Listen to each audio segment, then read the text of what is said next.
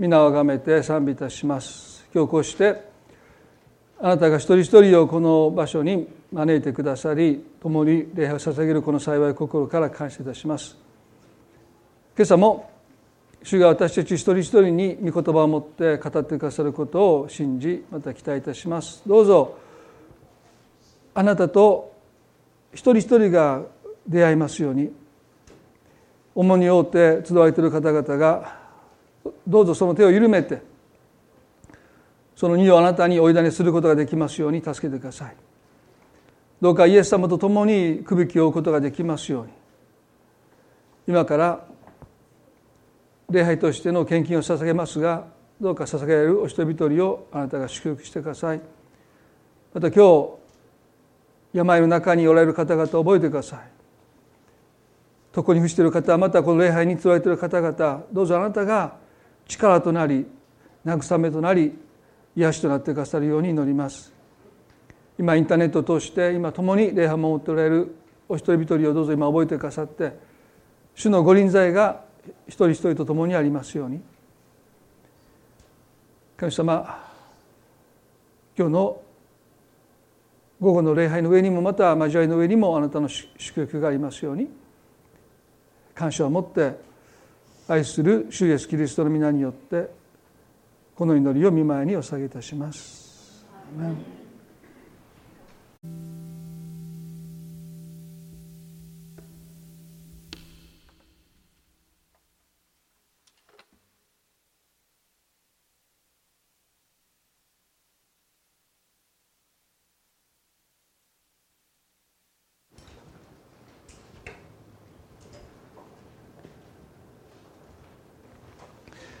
えっと、今月に入って、えーまあ、今の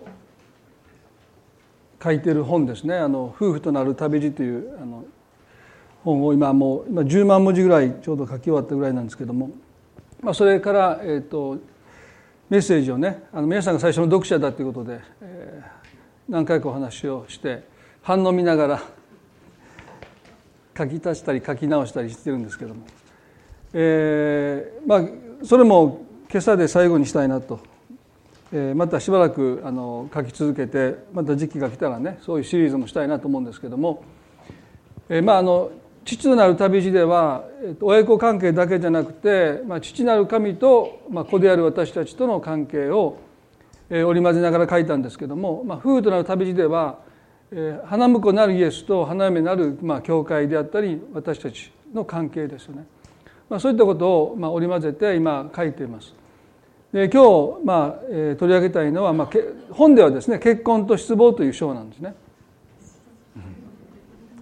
ほとんどのはねその、まあ、幸せなことを書いてるんだけど、まあ、実際結婚したら皆さんね失望の連続とは言いませんがこの失望とどう向き合うのかっていうのはすごい大事ですよね。でそれは、まあ、信仰生活も同じですよね。ハネムーンの時期があるんですクリスチャンになってね。もう何もかもがうまくいくように思えるそのハネムーンの期間が過ぎたらですねまあ実にいろんなことが起こってきてですねあれクリスチャンにならない方が人生もっと楽やったんじゃないかとさえね思う時もあるぐらいですから、まあ、そういう意味ではねその私たちが信仰生活でこの失望とどう向き合っていくのか、まあ、落胆とどう向き合っていくのかということはとっても大切な一つのテーマだと思いますね。創世記の11章の2930節に私たちの信仰の父母であるアブラムとサライのことが記されていますけれども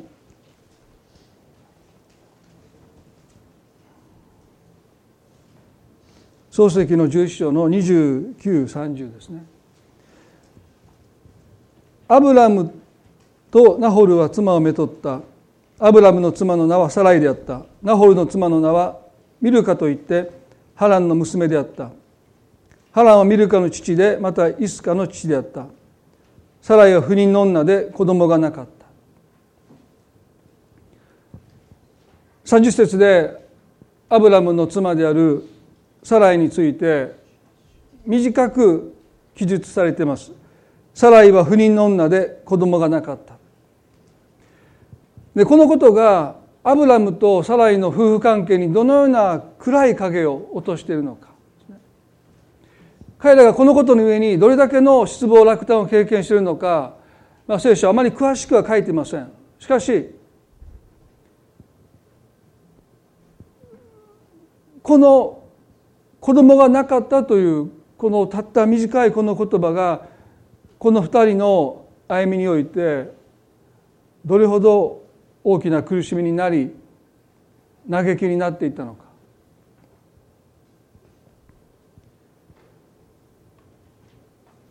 聖書はアブラムが100そして妻のサライが90の時ですね。約束の子イサを授かると書いてありますけどもでも彼らの結婚生活の大半は子供を願っても子供が授からないというこの失意失望の連続です。で彼らがその失望とどう向き合って生きてきたのかまた神様がその失望をどのように用いたのかこの2つがとっても大切です。私たちが人生の失望とどう向き合うのかそして神がその失望をどのように用いて私たちの中にある大切なものを生み出していくのか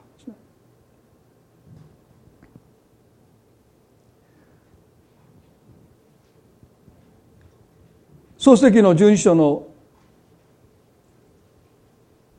一節では神の召しが記されてますよね。有名な箇所ですけども十二章の一節二節でその後主はアブラムに仰せられた。あなたはあなたの生まれ故郷あなたの父の家を出て私が示す地へ行きなさい。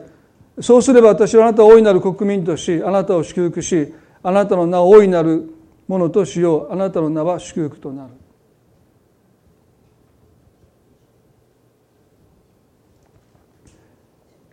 これは神様がアブラムとサライに約束された祝福でありますけどもしかしこの中に記されている祝福のエッセンスですね。本質。それは私たちにも向けられてるんだということ。をまず覚えていただきたいですね。私たちはある国民の父母になりません。でもここに書いていますようにあなたを大いなる国民としと書いてます。何か私たちはキリスト者としてある殻を破って自分の家族という一つのこの殻を破って開かれていく存在です。私たちが家族を持って家族を幸せで生きていくことも素晴らしいですね。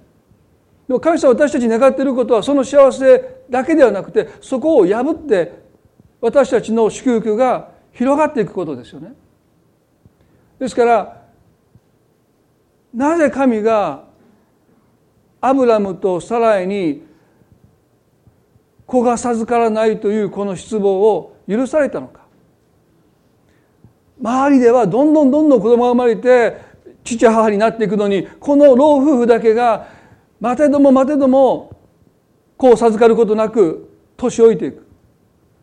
でこの苦しみが何の目的があったのか。それはここにつながっていくんです。大いなる国民。一家族の父母であることから大いなる国民の父母になっていく、まあ、今アブラハムを信仰の父と見上げる、まあ、それはユダヤ教もキリスト教もイスラム教もそうですけどももうこの世界でね何十億という人がですねこの男を子供のいなかったこのアブラムを信仰の父として見上げてるんですね。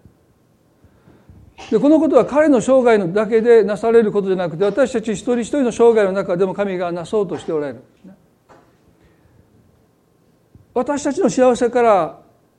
全ての人の幸せに私たちが破れていくんですね。その破れをもたらすのが苦しみです。落胆です。失望です。でそういったことを今日ね少し中心に見ていきたいと思うんですけども。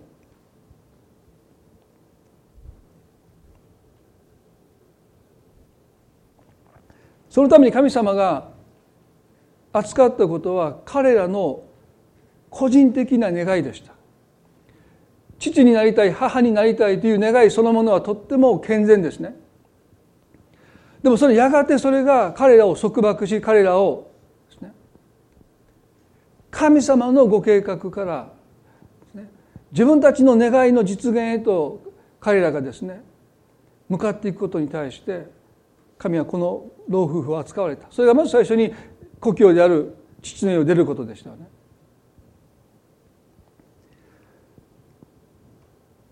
執着っていうのは何か私たちがもうすでにあるものに対して持つんじゃなくてまだ手に入れることのできないものに対しても執着心はどんどんどんどん強くなっていきますよね。でその一つの例がサムエルの母であるハンナの執着ですよね。第一サムエルの17章あごめんなさい第一サムエルの1章7節にこのように書いてます。第一サムエルの1の7で毎年このようにして彼女が主の宮に登っていくためにペニンナは彼女を苛立たせた。そのためハンナは泣いて食事をしようとしなかった。それで夫エルカナは彼女に言った。ハンナなぜ泣くのか、どうして食べないのか、どうして塞いでいるのか、あなたにとって私は10人の息子以上のものではないかと言いました。毎年、白に神様を礼拝するために捧げ物を携えて登っていくこの時は基本的には祝い事です。でもその時にハンナは自分には子供がいないということをその現実を突きつけられるんですね。普段はその現実をどこか見ないで気を紛らわして彼女生きてる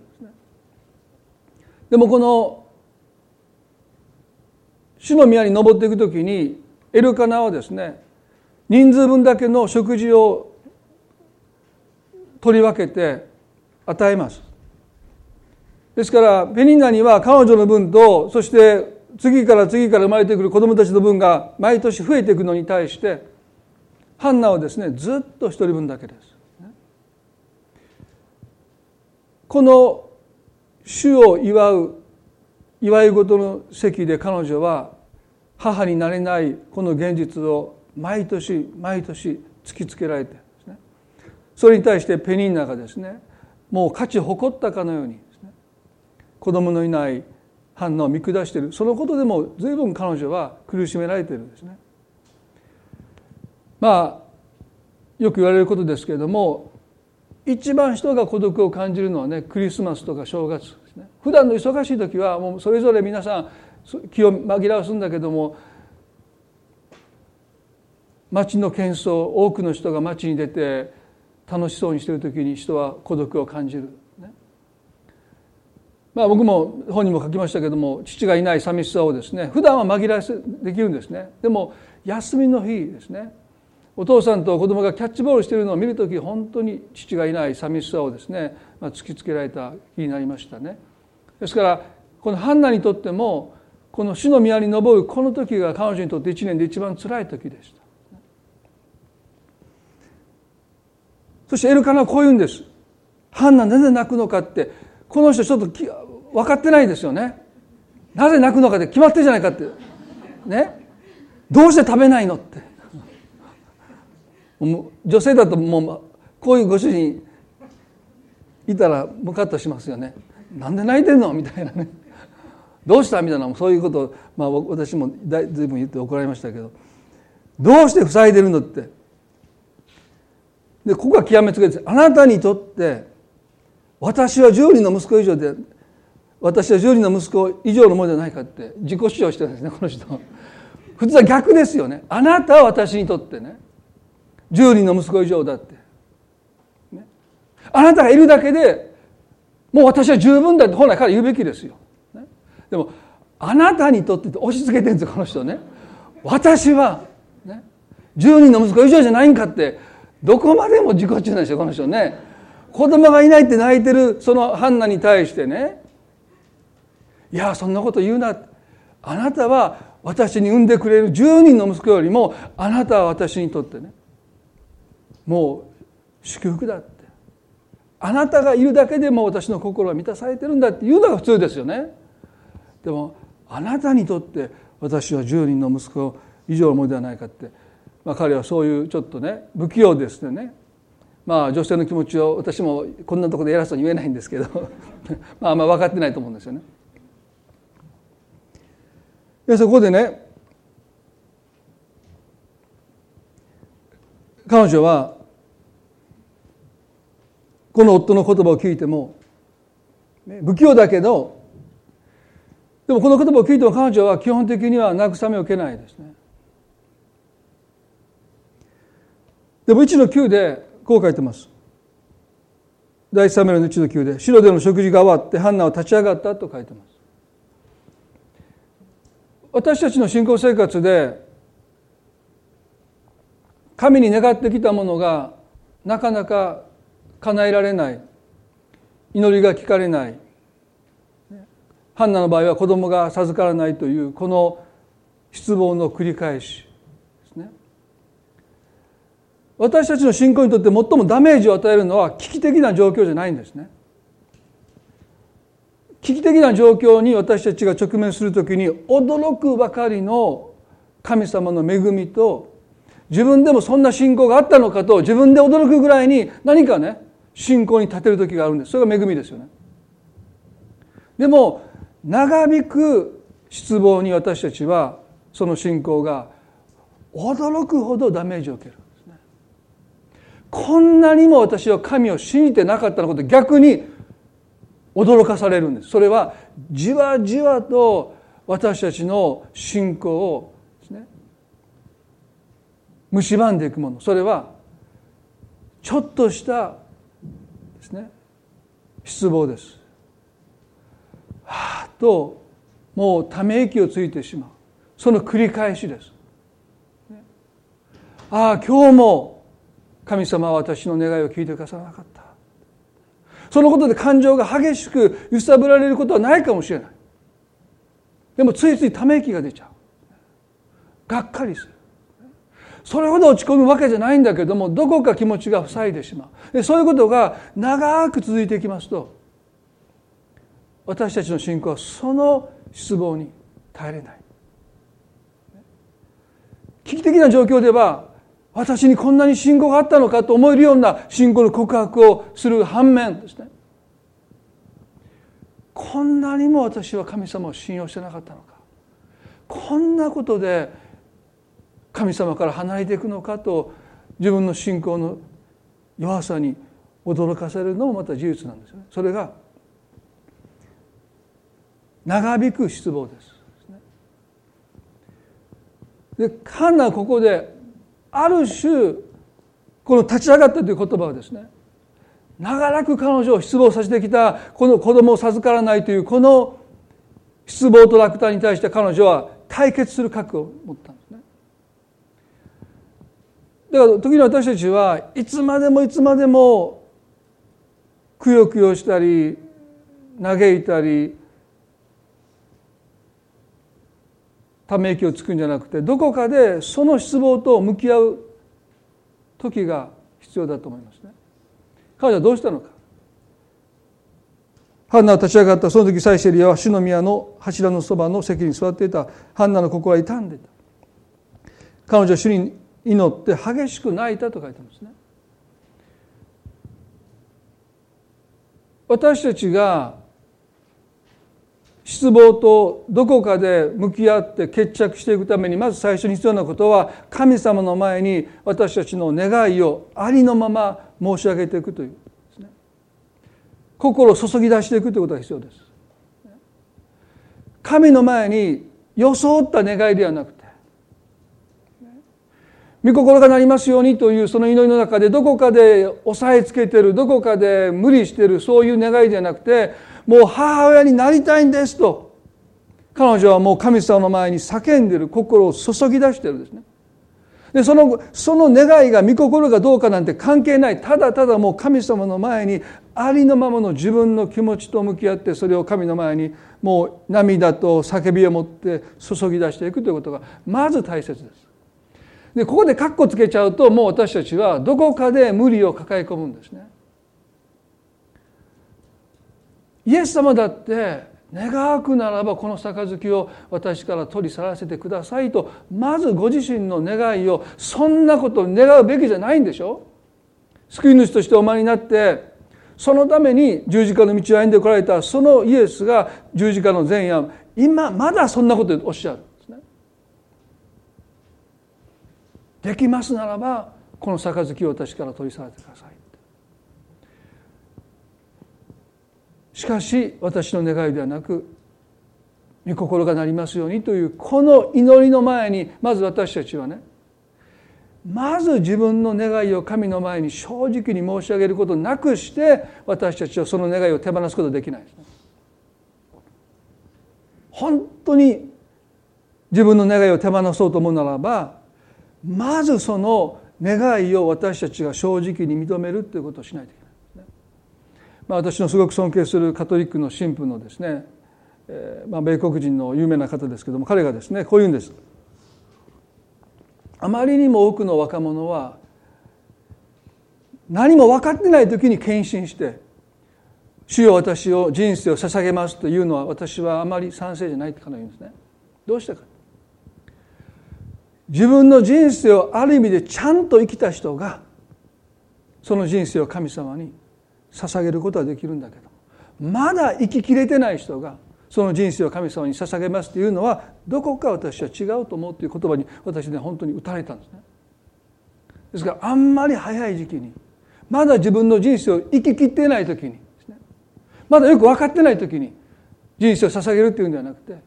ある意味でも自分の人生をしっかり生きてる人が本当にその人生を神に捧げることができるんだという言葉はですね。私本当にそうだなとそのお話を聞きながら感じたんですね。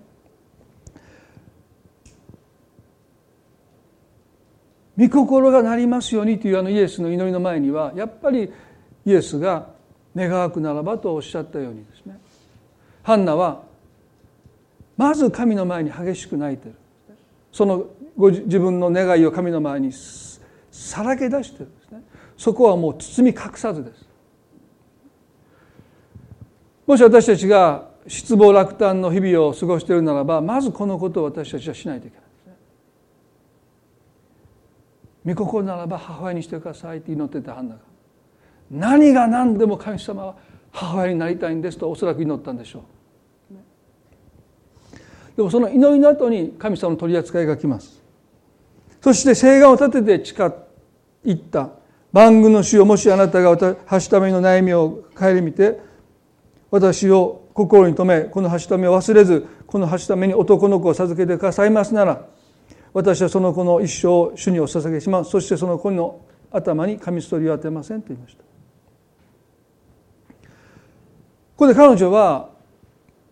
神様の前に自分の気持ちをもう包み隠さずさらけ出して祈った後誓願を立てるんですね。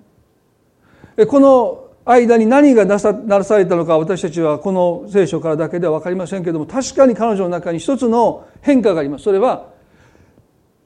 この橋ために男の子を授けてくださいとは祈るんだけどもそのすぐ後にですね母親になりたいという気持ちは変わらずあるんですけどもその後に私はその子の一生を主にお捧げしますと言いました何が起こったのかというと彼女の願いが性別されたという瞬間ですね。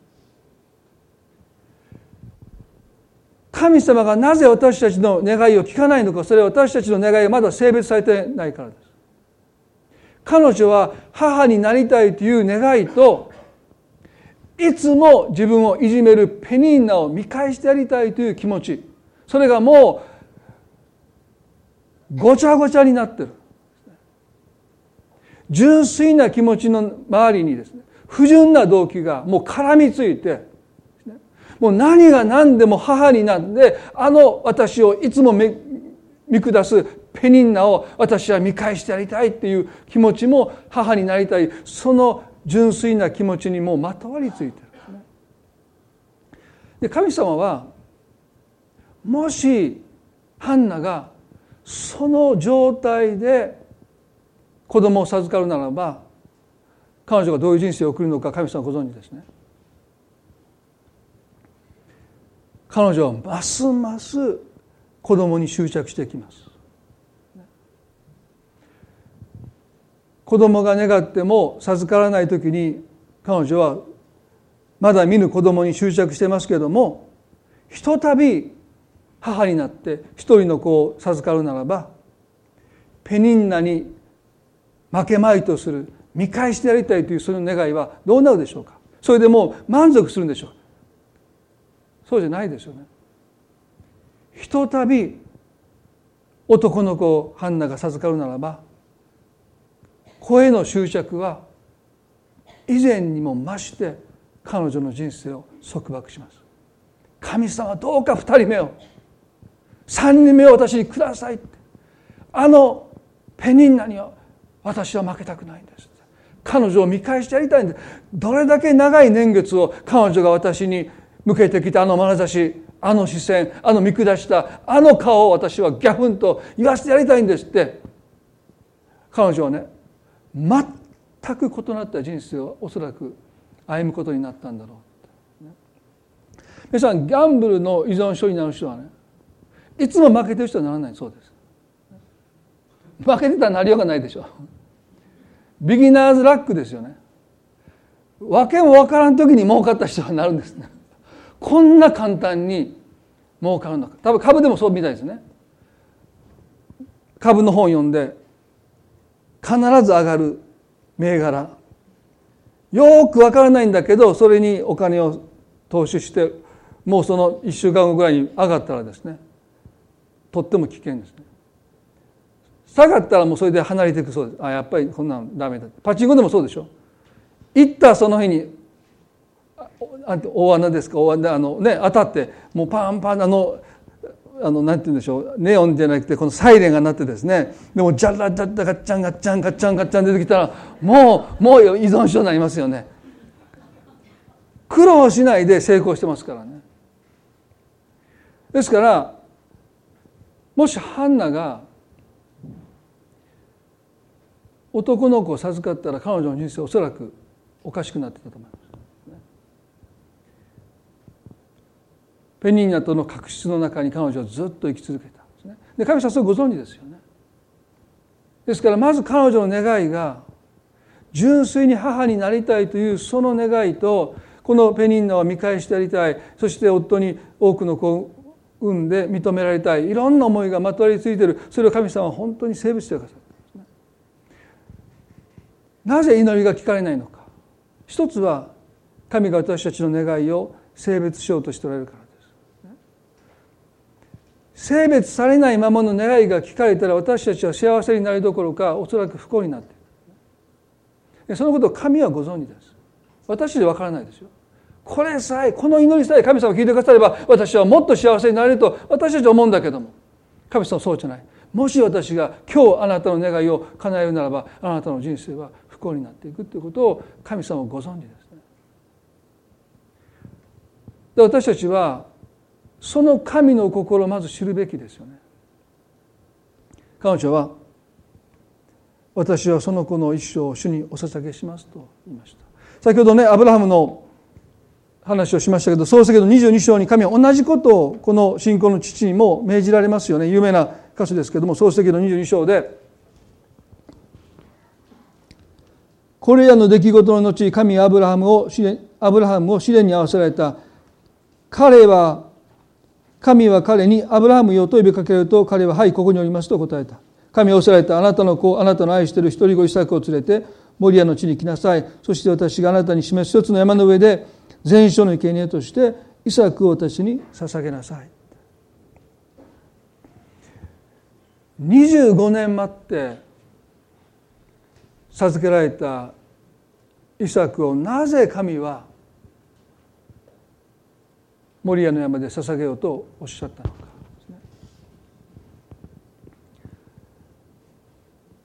それはアブラハムがイサクの父になることで満足していたからです。神様はね彼に大いなる国民と言いました。でも彼はもうそのことをほとんど気にも留めてなかったと思います。念願が叶ってようやく父になりた喜びで彼はもう満足していた。皆さん私たちだってそうですよね。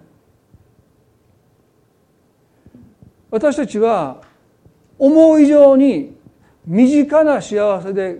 手軽な幸せで満足するんです。不思議ですね。貪欲がある割には、ね、がめつい割には、お手ごお手軽なもので結構もう満足しちゃうんですよ。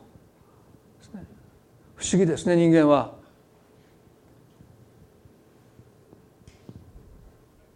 クリスチャンだってそうですよね。神様の飯を私たちはすぐに忘れてしまうどうしてかそれは私たちのささやかな幸せが満たされたらですねもう私はそれでいいと思っちゃうあもうこれで人生十分だと思っちゃうそれは決してね謙遜を伴った満たされたその心という意味じゃないんですけどもですからあるビル・ハイボーという人がですねこの聖なる不満足もクリスチャンに必要だっていう表現をしたんですね。基本的に私たちは満足することを徹底的に教えられます。クリスチャンは何でももう満足することもうどんなことでももうそれで感謝しますということをもう訓練されますけど時に私たちは聖なる不満足ですね。私の人生はこのような幸せのためだけじゃなくてもっと神様私の人生に祝福をもたらしたいと願っておられるんだというねどこかで今手にしている幸せに対して聖なる不満足を覚えて大いなる国民とするとおっしゃったあの私たちの人生が破れて開かれていくことを神様アブラハムに願われた。だからあなたの遺作をもう一度手放しなさいって。一人の父であることから大いなる国民の父になることに彼をもう一度神様はですねその心を広げようとなさったんですね同じことを神は私たちにもなさると思うんです。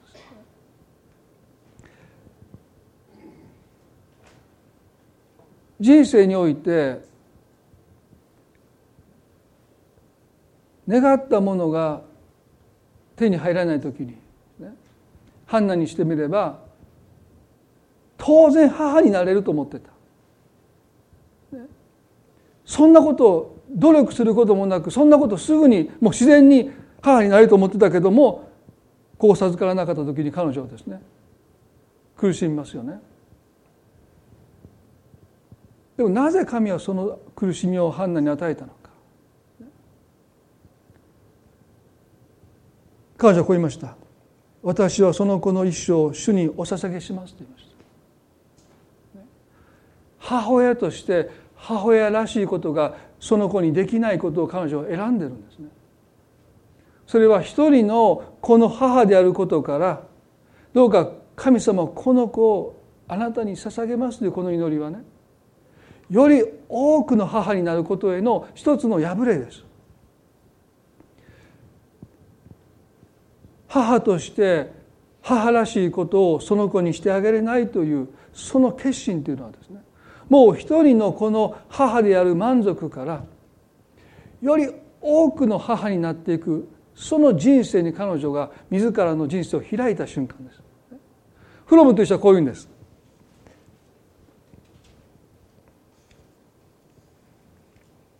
本当に愛情深い母親になれるのは愛することができる女性すなわち夫他人の子供見知らぬ知人そして人類全体を愛することのできる女性だけなのであると本当に愛情深い母親になれるのは愛することができる女性すなわち夫他人の子供見知らぬ知人そして人類全体を愛することのできる女性だけなのであるとここでいう本当の愛情深い母親っていうのは大いなる国民というですねあのアブラハムへの神のお心そして私たち全てのクリスチャンに対する神の心はですねもはや自分の子供と他人の子供との区別がつかなくなってくる一人のこの母からもうあらゆる子供たちの母親になっていくもうここではね人類全体を愛することのできる女性が本当に愛情深い母親なんだと書いてます。ハンナは結婚したらすぐ子供が生まれると思ってたけども生まれなかった時に何を経験したのかそれは自分と同じように苦しむ女性たちと彼女は連帯していくそれだけじゃない人生においてその人生の不条理に対していろんな苦しみを抱えている人たちと彼女は苦しむことによって連帯していったってことです。なぜ神様がアブラハムに25年間も待たせたのかそれはより多くの人たちと苦しみを通してつながっていく苦しみを通して一つになっていく。そのためでした。もし彼が願ってすぐ子供ができたら彼女は彼はね苦しむ人と連帯するということはおそらく経験しなかったんです。人生でうまくいってる人は一人でいいって言うんです。誰にも大変なくたっていいって言うんです。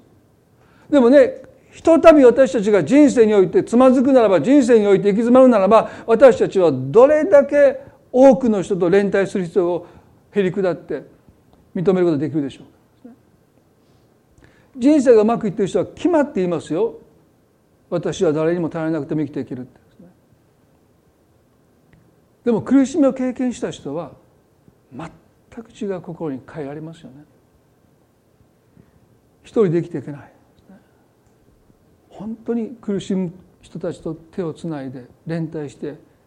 しか生きていけないということですね。なぜ神は私たちに苦しみを許されるのか。それは自分一人の幸せから破れ出てより多くの幸せのために生きる者に私たちを変えるために苦しみしかその役割を果たせないからです。祝福はその約束を担ってないんですね。苦しみだけが私たちを人と連帯させるんですね。そしてその中に祝福が注がれていくんですね。ですからアブラムが大いなる国民となって祝福のもとになっていくためには彼はその苦しみを通されたということ。ハンナもそうですよね。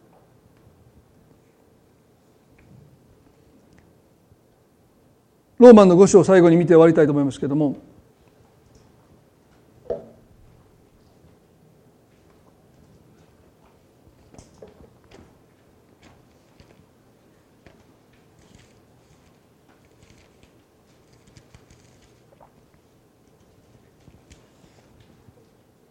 ローマの5章の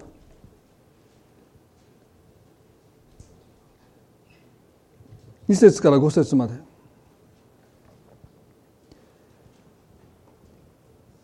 またキリストによって私今私たちの立っているこの恵みに信仰によって導られた私たちは神の栄光を望んで大いに喜んでいます。そればかりでなく観難さえも喜んでいます。それは観難が忍耐を生み出し忍耐が練られた品性を生み出し練られた品性が希望を生み出すと知っているからです。この希望は失望にあることがありません。なぜなら私たちに与えられた精霊によって神の愛が私たちの心に注がれているからです。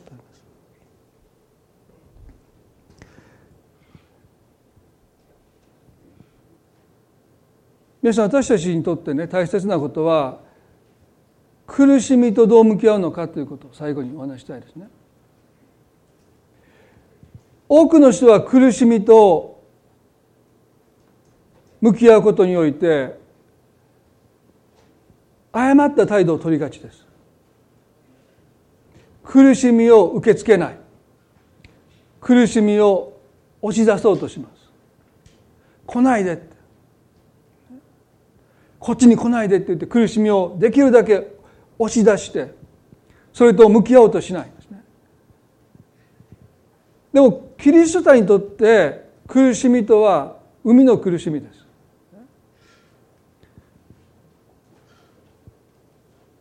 ハンナが母になる母らしいことをしてあげたいというその願いを手放してその子を神に捧げて後にその子がサムエルになってイスラエルの国々を導いていく人になっていくわけですけどもその破れはやっぱり苦しみを通して生まれてる。アブラもそうですよね。あの試練はイサクを捧げようという神のその試練は一人の父であることの幸せから破れて多くの人の祝福のもとになっていく。苦しみは私たちの中に招き入れられて初めて生みの苦しみとなって聖書はそうね。観難は忍耐を生み出すと書いてますよね。そして忍耐は品性を生み出していく。そしてその品性から生み出された希望だけが失望によることはないと書いてます。でも時々私たちはね失望を借り物のように持って希望を借り物のように持ってこようとするんです。ああそこに希望があるからその希望に預かろうとしたりですね。でもそれは借り物です。生み出された希望ではありません。聖書ははっきりと生み出された希望だけが失望に終わることがないと書いてます。借りてきた希望でダメなんです。ただ聖書を読んであこれも御言葉を希望を書いてるからあこれに希望を持とう。それもダメなんですよ皆さん。その御言葉をまずあなたが借りてきて聖書がこう書いてるからそうやってその希望に私たちがしがみつこうとするのもそれは生まれた希望じゃないでしょ。借り物です。たとえ聖書の言葉でもそうです。その言葉を握りしめて忍耐していく。ああもう諦めそうになる時にその言葉に私たちはもう一度立ち返ってそして来る日も来る日も諦めそうになればなるほど私たちはその御言葉の真実さを信じてその御言葉にもうしがみついていく時ですね。やがてその御言葉は私たちの中で一つの確信です。もう揺るがない。それを聖書はね受肉と言いますよね。品性になっていく。もはやもう私たちはそんなに努力しなくてももう主は必ず私をお見捨てにならないというそのことがもう私たちの中でもう人格としての確信になっていく時。その中から生まれてくる希望は失望に終わらない。でも書いてきた希望はですねすぐに失望に終わりますよ。ああダメだった。もう次どこに希望があるかな。私たちは希望を何か宝物を探すかのようにですねいろんなところにその希望を見つけようとして出向いていくかもわからない。でもそうじゃないですね。あなたの人生に今ある失望落胆。そこに伴う苦しみと私たちが真正面から向き合ってそれを受け入れていく時ですそれが生みの苦しみとなって私たちの中に忍耐を生じさせ品性を生じさせてやがてその中から生まれてくる希望はですねもうどんなに可能性がない。もうだからアブラハムはね望みえない時になお望みを抱いたと書いてますけどまさにそういう希望に変わっていくんですね。ですから皆さんハンナはそのことを決心しました起き上がってそして神の前に泣いてそしてどれだけ泣いたのか聖書書いてませんけどおそらく随分泣いたんだろうと思いますねでもその時に何が起こっているのかこのローマの五章の五節ではねなぜ私たちの希望が失望に終わらないのかというと私たちに与えた精霊によって神の愛が私たちの心に注がれているからです。ハンナが泣いてる時にねエリーはねどうして酒に酔ってるんだって怒るんです。でまさにそれは心を注ぎ出して避けてきた子供が授からないというこの苦しみとハンナが向き合った時にそこに精霊が注がれたまさにあの時彼女は精霊に満たされている姿。でもエリはそういうふうに思わなかったからどうしてこんな昼間から酒を飲んでるんだというふうに注意をしましたけどそうじゃない。そこに確かに精霊が神の愛を注いでくださった。そしてその後何で書いてますか？1の18で彼女は「はしためがあなたのご好意に預かることができますように」と言った。それからこの女は帰って食事をしたと書いてます。ね、今までペニンナから嫌がらせをされて、ね、そして食事をね取らなかったんです。おそらくお腹は空いてたんですよ。でも食べなかった。意地を張ってる。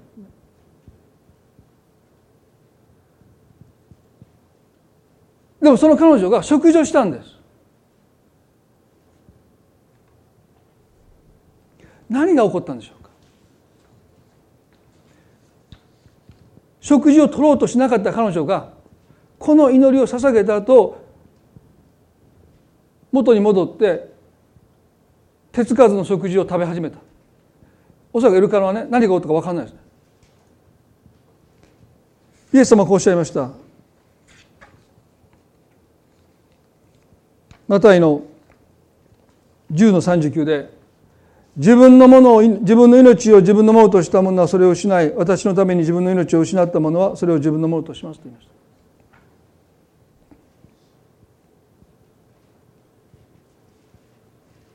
執着心を判断が手放した時に今まで手にできなかったものを彼女が手にしたということですね。ここでね自分の命を自分のものとしたものはそれをしない。すなわちね自分の命と書いてるのはこれ数形という自我ということでしょ？自分の思い通りその願いにならなかったら良きものでも拒むという意味です。それを失うと書いてるんですからエルカナは不器用だけどもハンナを慰めようとしてあなたにとって私は10人の息子以上ではないかとまあ不器用ですよ。女性の心分かってない。でもそれでも彼なりに妻を励まそうとしている。その夫の気持ちすらハンナを受け取らなかった。それが自分の命を自分のものとしようとしたものがそれを失った富なんですね。自分の思う通りじゃないと結構ですと態度です。皆さん私たちが人生を振り返るならばそうやってどれだけ神様の祝福を受け取り拒否したことでしょうか。あそんなんだったらいいです。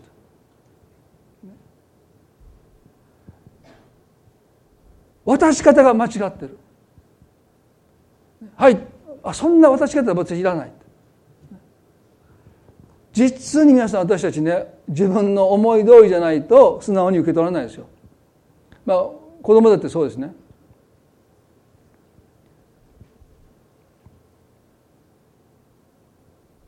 皆さんそういうことを多分おそらく人生でたくさん経験しておられると思うんですね。神様があなたが願ったものを差し出してくださってるのに結構です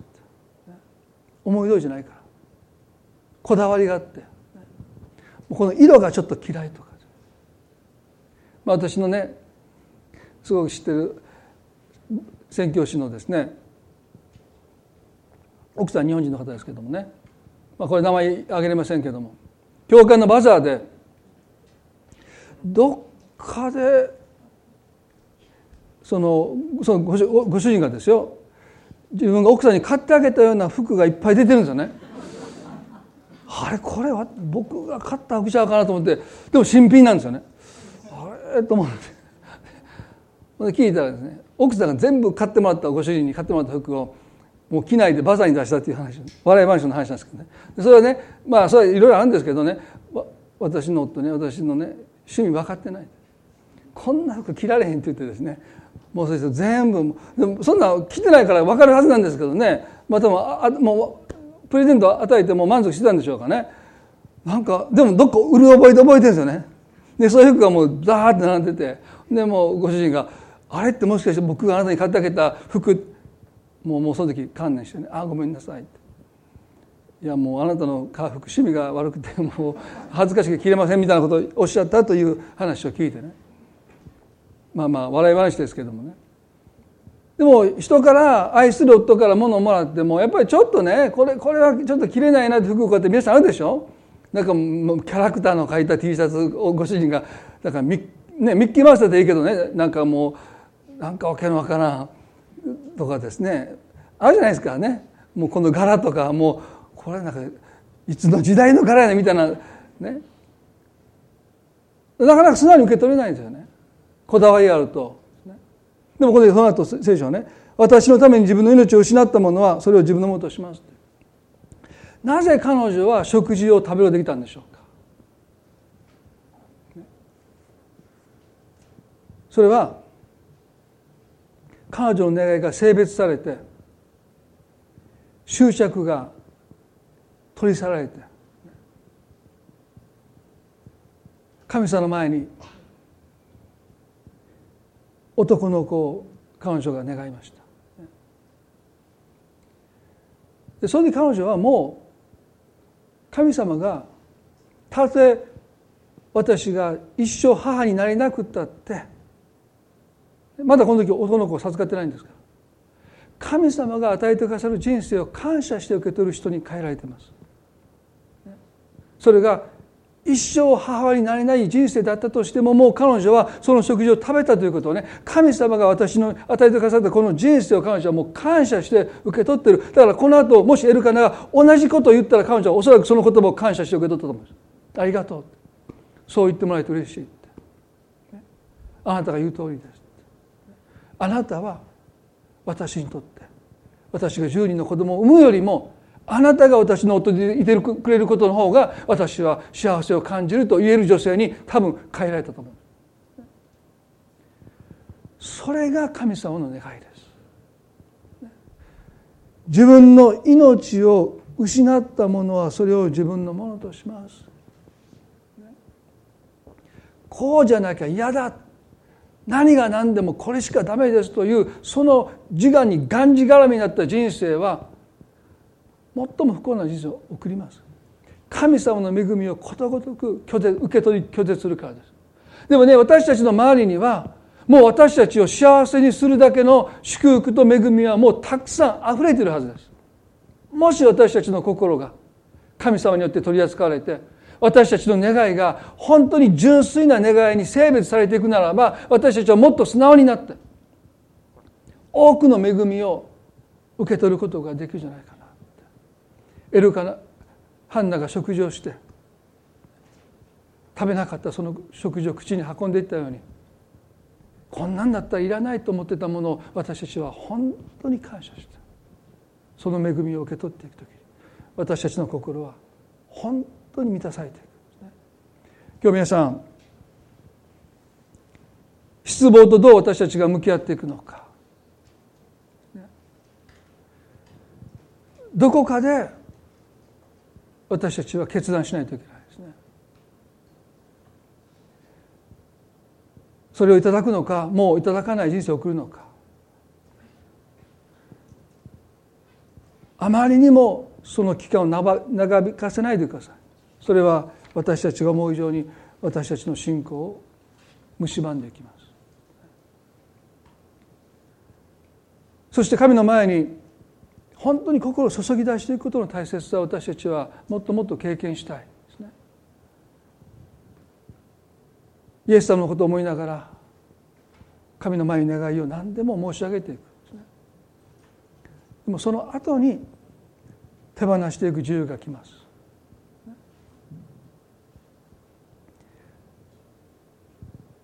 そして神は私たちの願いを性別して私たちに返してください。神はイサクを捧げようと言いました。アブラハムはそれを捧げようとした時に神様待ちなさい。その手を止められた。そしてもう一度アブラハムはそのイサクを取り戻した時にもはや以前のイサクとは違って彼はそのイサクを自分の子として受け取ってるんですね。それは性別された願いとして受け取ってるんですね。もはやそこには執着がありません。その瞬間アブラハムが真に大いなる国民の父となっていく破れを経験した時です。皆さん私たちもこの国においてねまあもちろん人並みの幸せっていうのは大切なんですよ。それですらなかなか手に入らない人生ですからね。でも神様はそこから私たちに破れ出てほしいと願ってる。そのために試練がある。そのために失望がある。落胆があることを私たちは覚えたい。それは神様私たちを意地悪しているわけじゃない。無意味に苦しめようとしているわけじゃない。その苦しみを通して神が私たちを広げてくださるからです。今日どうでしょうか？一言祈りたいと思いますね。どうぞ目を閉じていただいて。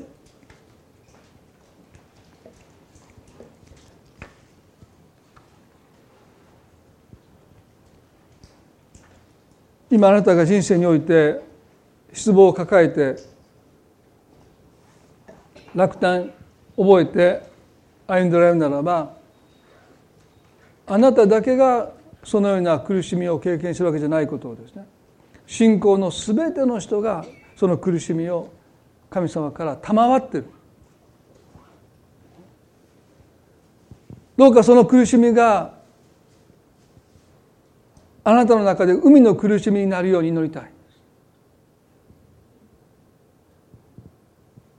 あなたに苦痛だけを与える苦しみじゃなくて海の苦しみになっていく。そこから希望が生まれてくるように。もしあなたがその苦しみをどこか拒絶して受け入れることを拒んでいるならばその現実を見ようとしないで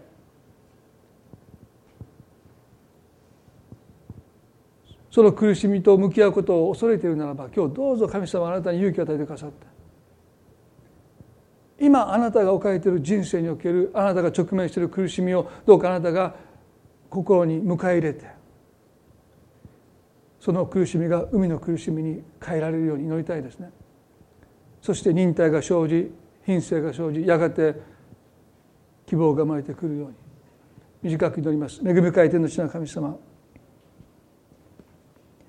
なぜあなたは私たちの人生をもて遊ばれるかのように時にはそうとしか思えないような苦しみを私たちは経験します。なぜ自分だけが？ペニンナには子供が次から次と生まれてくるのになぜ私が？私のどこがいけないのか？どんな罪を犯したのか？ハンナは自分を責めたと思います。そしてもう耐えきれなくなった。彼女はある決心をした。この失望と苦しみと向き合おう。そしてもう一度神の前に激しく泣きます。泣いて泣いて泣いて。自分の願いを神の前に申し上げて。恨みつらみが出てくる。神への不信感が神への失望が溢れてくる。装ってきた自分の姿が崩れていきます。こんなにも私は神に対して腹を立ててるのか。驚くほどです。でもそれでもいい。神様はそういうハンナを責めることなく憐れみの目を注いでくださってそしてひとしきり泣いた後彼女は神の前に誓願を立てます。何が起こったのか私たちはよくわからない。でも確かに聖霊なる神が彼女の心に愛を注いでくださってる。あのキリストの十字架の愛を注いでくださってる。御子さえ惜しまずに与えてくださるその神の愛を注いでくださってる。だから彼女は男の子を授かるならばもう私はその子の母になること母らしいことをしてあげることを全部あなたに捧げてその子をあなたに捧げますと祈ります。一人の子の母になろうとして執着してもがいて苦しんできた彼女に破れが生じてどうかこの子を用いてください。多くの人の幸せのためにこの子を用いてくださいというその本当の母親になった瞬間です。アブラもそうです。100歳でやっと授かったその施策を神は捧げようとおっしゃる。どうしてですか？でも彼がその子に刀を下ろそうとした瞬間神がアブラハムをお止めになってあなたの気持ちがよく分かったとおっしゃってくださった。その瞬間です。アブラハムも一人の父である幸せから破れて多くの父となる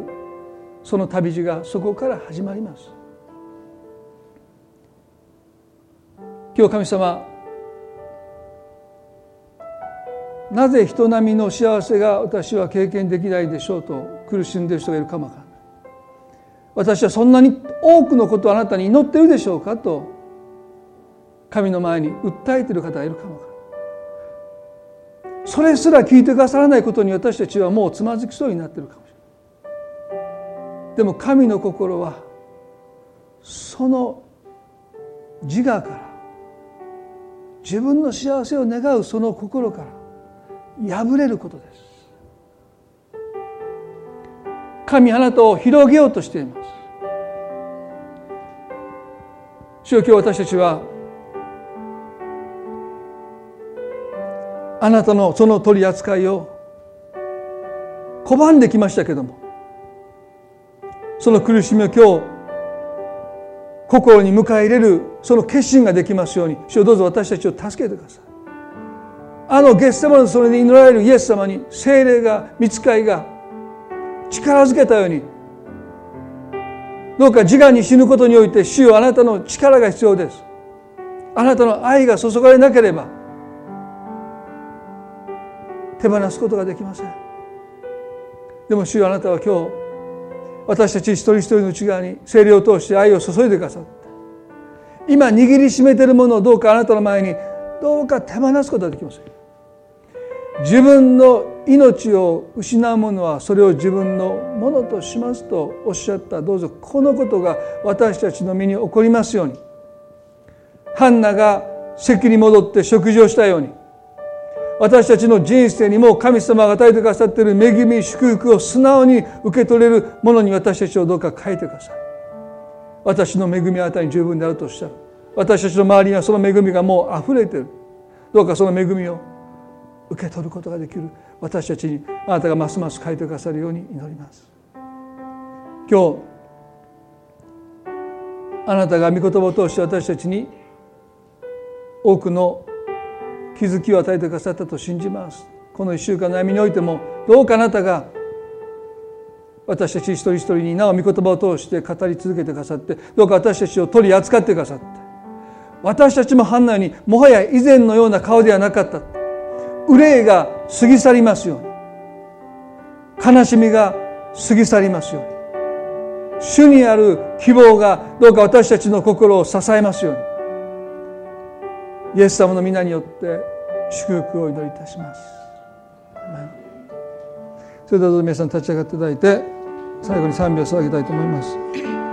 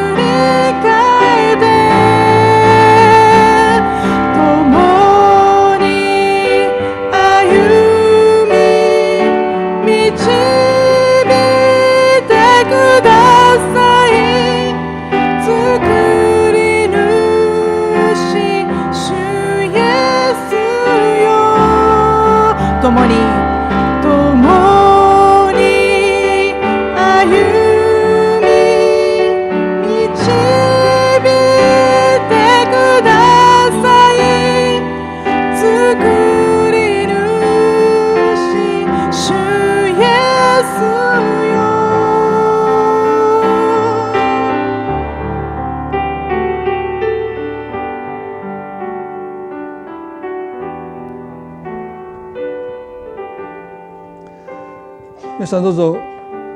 この1週間ですね。今あたが今あなたが覚えている失望と新しい向き合い方をしていただきたい。このハンナのこの箇所をですね。どうぞ読む機会を設けて。神様があなたの心にも破れをくださるように祈りたいです。どうかあなたの人生がより広げられますようにそのことが神様の願いですそのことに私たちの心がどうか開かれていきますように以前のような顔ではなかったどうかあなたを覆っている憂いが本当に過ぎ去っていくように祝福を祈りたいと思いますそれでは一度ご着席くださってですね礼拝これで終わっていきたいと思いますけれども、えっと、礼拝の前にあの紹介の,、ね、あの時間普段は持っていないんですけれどもあの今日 KBI の太田先生が来てくださっているのでちょっとあのご紹介したいと思います。